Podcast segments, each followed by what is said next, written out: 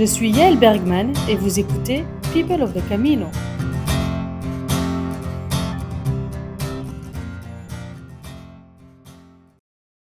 Alors aujourd'hui, euh, vendredi 22 septembre, tembre, on est à Trigodina, toujours sur le GR65 et je suis actuellement au gîte euh, d'étape de Trigodina et je suis en compagnie de Marilyn qui est hospitalière ici et qui aide Rémi pendant tout le mois de septembre à accueillir les pèlerins. Salut Marine. Salut Yael. Alors, euh, est-ce que tu peux déjà nous expliquer c'est quoi être hospitalière? Alors, être hospitalière, c'est bah, c'est aider euh, l'hébergeur ou le couple d'hébergeurs dans leurs tâches euh, ménagères. Mhm. Parce que lorsqu'il y a lorsqu'il y a un gîte, il y a eh bien il y a du ménage à faire, euh, entre autres. Et puis ça peut être aussi l'aider dans les tâches euh, domestiques, Mhm. domestiques déjà, mais aussi faire la cuisine. Mhm. euh, a- et mais aussi et surtout ce que j'aime beaucoup, accueillir le pèlerin. Tout à fait, c'est même toi qui m'as accueilli il y a Oui. Tu peux, une heure ou deux.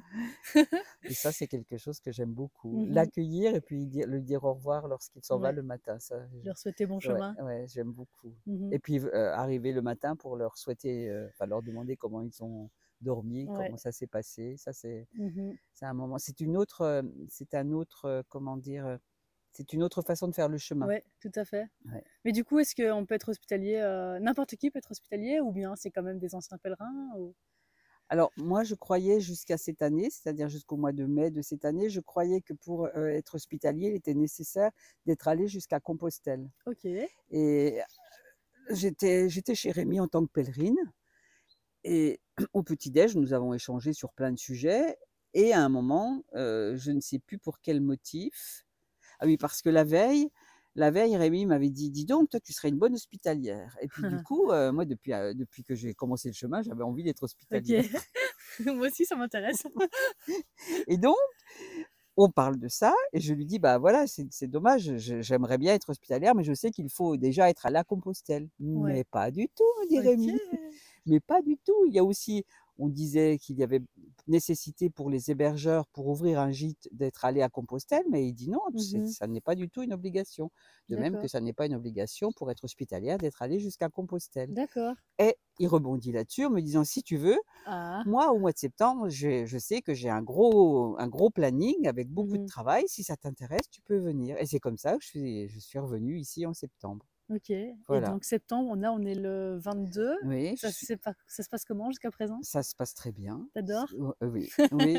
J'ai pas changé d'avis là-dessus. C'est Ouais. vraiment, ouais. Je, me redemande de revenir l'année prochaine, euh, je reviens volontiers. Et puis, Mhm. si d'autres gîtes me demandent de le faire, je le ferai aussi. ouais. C'est quoi que tu retires finalement de cette expérience?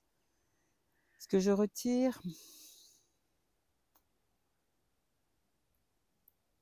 c'est le, le contact humain. Mhm. C'est la richesse du contact humain. Euh, de toutes les façons. De toutes les façons, c'est toujours intéressant, quoi. C'est des rencontres, parfois euh, incroyables, parfois pas forcément incroyables, mais bonnes aussi. Enfin, Mhm. c'est voilà, c'est c'est- cet enrichissement du contact humain, ça, c'est quelque chose. euh, ça t'apporte plein de Mhm. choses, ça fait du bien là. Ouais, je suis d'accord. Ouais. C'est un peu comme les rencontres sur le chemin, mais du coup, Oui, c'est un peu comme ça. Oui. c'est pas trop dur parce que toi, tu, enfin nous déjà, les pèlerins, on se rencontre et on se quitte euh, assez vite. Alors toi, c'est tous les jours. Alors, je dois, parce que voilà, il y a eu une partie que j'ai occultée. En fait, j'ai eu des soucis, je t'ai expliqué tout à l'heure, avec un genou, ce Mhm. qui fait qu'à un moment, Rémi est venu me chercher dans un gîte un peu plus loin où j'étais allée à Ouais, Montcuq. ouais. Et donc, du coup, ça m'a permis, au mois de juin, de, de- d'être hospitalière. D'accord. Et, je pouvais travailler parce que c'était seulement le fait de marcher qui faisait que j'avais mal au genou. Ici, c'était, ça allait très bien. Et c'est vrai qu'au bout de, je suis restée 12 jours, je crois. Ouais. Et c'est vrai qu'au bout de peut-être 8 jours, de voir les pèlerins partir chaque matin, eh ben, ça me donnait envie de repartir. Ouais, ouais, je comprends. Ça, c'est sûr. ouais. Ouais. Moi, je viens de faire une pause de deux jours à Cahors et tu vois les gens partir le matin et toi, tu prends pas ton sac et tu te dis, il me manque un truc là. Oui. Mais par contre, là, tu vois, actuellement, où je, je suis, je sais que je suis venue pour le faire, eh ben, eh ben je suis pas dans le même état d'esprit, je j'ai pas le même manque. Parce que je sais, je sais que voilà, je sais que bah, c'était un contrat euh, tacite, euh, voilà, complètement informel avec euh, Rémi. Mhm. Où je suis venue pour l'aider. Donc j'ai pas ce même, euh, ce même élan euh, Ouais, ouais. de, de vouloir C'est euh, parce que tu avais été coupée un peu de façon nette, Voilà. inattendue en fait, Et dans inattendu. ton chemin. Ouais. Là, tu es venue pour une raison différente. en. Voilà, c'était oui, c'était un, c'est un engagement que j'ai Mhm. pris de l'aider et puis de l'aider. Mais ben, lui aussi m'aide hein, de toute façon. C'est réciproque. Hein. Chacun à notre façon, on s'aide. hein. C'est sûr. Alors moi, mes premières impressions sur le gîte, je suis arrivée très tôt, juste avant la pluie. J'adore, j'adore l'endroit, c'est complètement paumé. euh, je crois que c'est la seule maison du village. Enfin, j'ai pas vraiment vu Il n'y a pas de village. Voilà, c'est un hameau, je sais même pas, ou c'est juste une maison. Euh, j'adore. Toi, du coup, euh, c'est une ancienne ferme ou c'est une ferme? C'est une ancienne ferme qu'il a Ouais. retapée il y a moultes années, je crois. Je ne sais plus, Bah, je Ça crois fait que c'est longtemps 20 ans. qu'il- que c'est un gîte. hein. J'ai vu un. Ça fait bien 20, 20, 20 30 ans. Oh non, non, trompe? non, non, non, tu Non? te trompes. Non, non, je ne pense pas autant. Tu verras Ah, j'avais vu un- album photo qui commençait à- avant les années 2000 et je ne savais pas du coup si. Voilà, c'est là qu'il a commencé à retaper Ah, cette maison, mais il, il en a fait un gîte, je crois que ça fait une quinzaine d'années maximum. Mhm. D'accord. Je crois, je crois, je ne veux pas euh, être affirmative. Et euh, qu'est-ce que je pourrais te demander? Tu as peut-être une, an- une anecdote, euh, quelque chose qui t'a marqué ces trois dernières semaines dans ce gîte en tant qu'hospitalière? Il y en aurait, mais là, comme ça, de brûle pour point, je ne peux pas. D'accord. je ne saurais trouver, tu vois. Tu arrêtes là? Non, pas Non? encore, mais si tu veux, j'arrête. Non, mais je me demandais. Non, non, c'est- mais il y en a forcément. Il y en a forcément. Il y a, il y a- ouais. Ouais. C'est pas tous les jours qu'il se passe des choses, Ça doit mais. être très euh, diversifié ce qu'on voit ici. euh, Ah ouais. Bah, au niveau de la, des, gens qui fréquentent, quoi. Il y a toute classe, euh, Tous les âges, toutes les toute classe nationalités. confondue et sans que tu, pour autant, tu connaisses euh, l'origine de la classe. Enfin, Ouais. tu, On se pose même pas la tout question. âge même, Oui. tu vois, et toute nationalité Mhm. C'est ça. et toute personnalité. C'est un bouillon de culture en fait. Ouais, c'est, ça qui est tellement bon. Parce Mhm. que. Et est-ce que, euh, j'imagine que oui, maintenant que tu as un peu expliqué, mais tu as déjà fait une partie du chemin. Oui, Est-ce que euh, tu prévois de marcher encore sur ce bien chemin? sûr. Tu vas aller jusqu'où? Jusqu'au bout. Jusqu'à Saint-Jacques Mais depuis l'an dernier, je veux aller jusqu'au bout. Ok. hein. Et Ouais, tu, le fais par tronçon alors? Mais je le fais par tronçon forcé obligé. Mais sinon, déjà l'an dernier, euh, lorsque je suis partie, c'était pour aller jusqu'à Compostelle. Cette année, lorsque je suis repartie, c'était aussi pour aller jusqu'à Compostelle. Bon, la, la vie fait que ben, euh, je me suis arrêtée avant, mais Mhm. bien sûr que je recommence. Est-ce que tu sais déjà quand tu repars? J'ai tablé pour fin avril l'an prochain, parce que Ouais, mal. comme je, je me dis que ça peut être bien pour traverser la Meseta, parce que comme je fais des petites étapes, Ouais, je la traverserai à un moment où il fera un peu moins chaud que si c'était en été. ouais, c'est sûr. Et donc, c'est pour cette raison que je, je ferai comme ça. Et on a combien de kilomètres de Compostelle ici? Euh, 1400, Tant que ça, je pensais que Mm. c'était moins. je crois 1400, je Et crois ça. Ouais, ouais, je pense, Il y a encore du chemin. Oui. Moi aussi. Moi aussi. Mais voilà, merci Bon. beaucoup pour ton partage. Je t'en prie. Super intéressant. C'était un plaisir. Et euh, Dommage pour l'anecdote, mais pourtant il y en a. Oh, bah il y en aura peut-être pas tout à l'heure. trouvé, oui, peut-être. Sûrement. Sûrement. Voilà, donc du coup, le, le petit épisode du 22 septembre et la suite euh, à la prochaine étape. à bientôt Alors maintenant, je suis en compagnie de Rémi, notre hébergeur du coup du gîte de Trigodina, et euh, qui nous fait l'honneur d'être avec nous et de se présenter un peu. Bonjour Yael. Alors l'honneur, je ne sais pas, mais bon, euh, la, la chance, la joie de, de- de faire des, des connaissances tous les soirs et de se rencontrer et, et que et puis euh, ben, adepte de ton projet parce que c'est original et, et ma foi, euh, voilà. Donc qu'est-ce que tu veux savoir? Alors, ben déjà, depuis combien de temps est-ce que tu fais ça? Que tu accueilles les gens? Alors c'est ma quatorzième saison. Ah ouais, Et en fait, euh, j'ai acheté ce- cette propriété, je n'avais jamais entendu parler du chemin de Saint-Jacques de Compostelle. d'accord. Et moi, j'étais m- maréchal ferrand, éleveur de chevaux, et je voulais une propriété avec des terres. Mhm, Et le hasard a fait que j'ai acheté une maison au bord du chemin. Tout Et à fait. quand mon dos a, a commencé à dire stop par rapport à la maréchalerie, j'ai eu l'idée d'aménager un gîte parce que les, les- les tortues ninja que je voyais passer devant la porte étaient, euh, fin des années 90, cherchaient des gîtes, des, gi- Ouais. des lits parce qu'il n'y en avait pas assez. Et au début des années 2000, c'est vrai qu'il y a eu un, un engouement pour le chemin. Ouais. Et donc, euh, petit à petit, l'idée a mûri d'aménager l'écurie et le grenier à foin en gîte.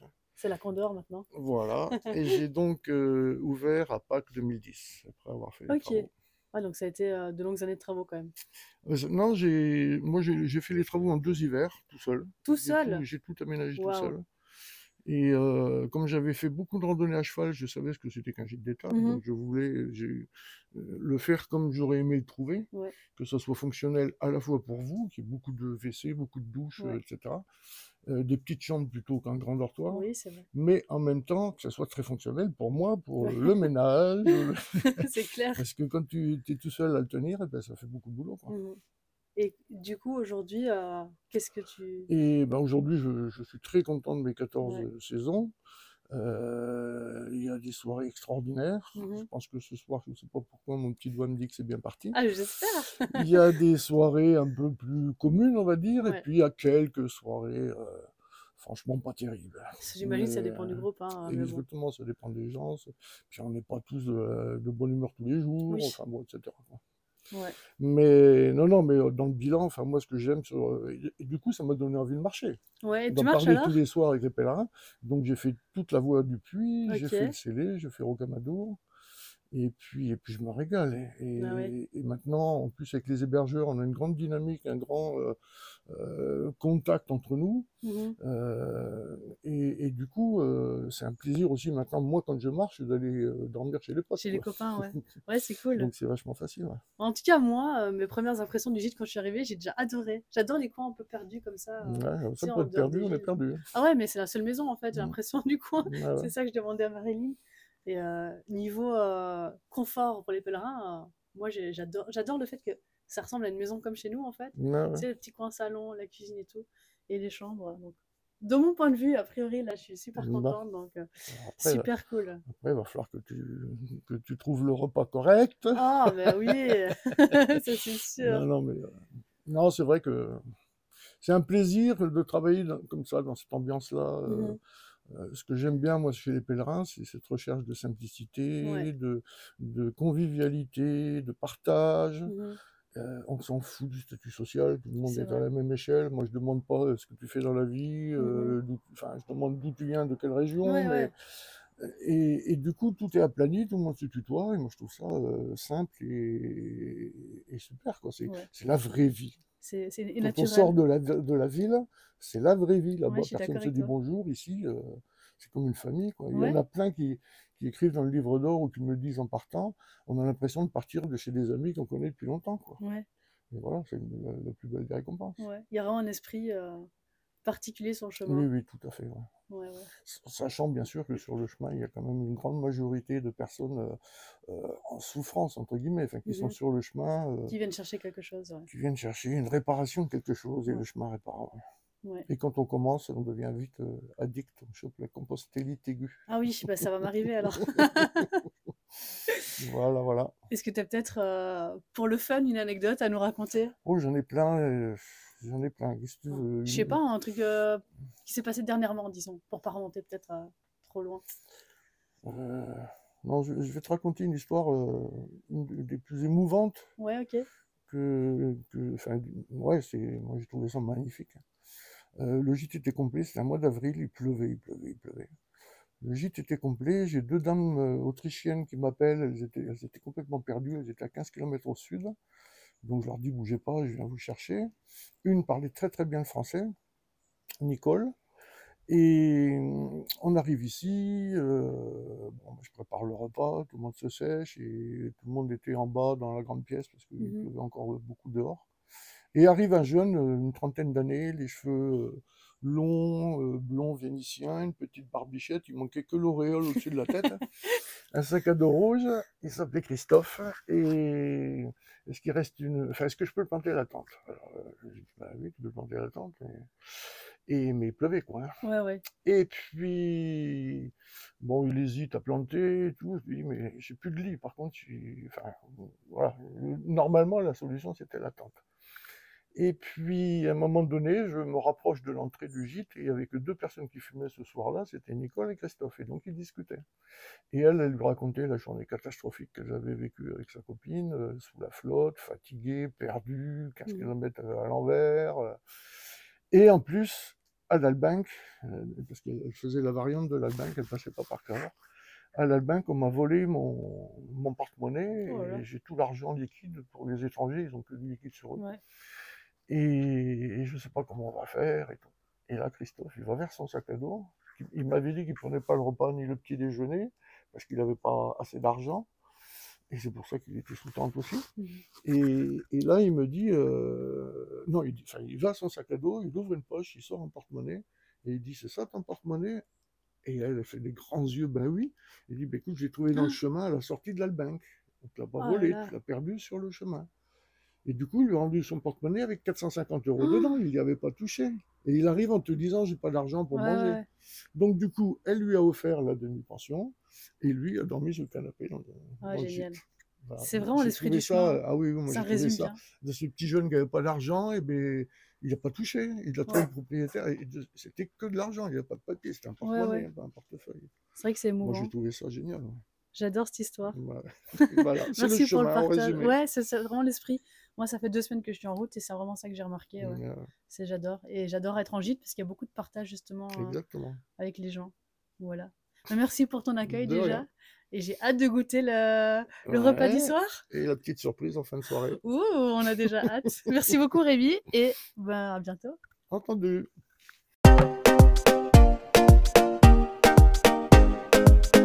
C'était People of the Camino, le podcast qui va à la rencontre de tous ceux qui sont sur le chemin de Compostelle. Rendez-vous prochainement pour un nouvel épisode.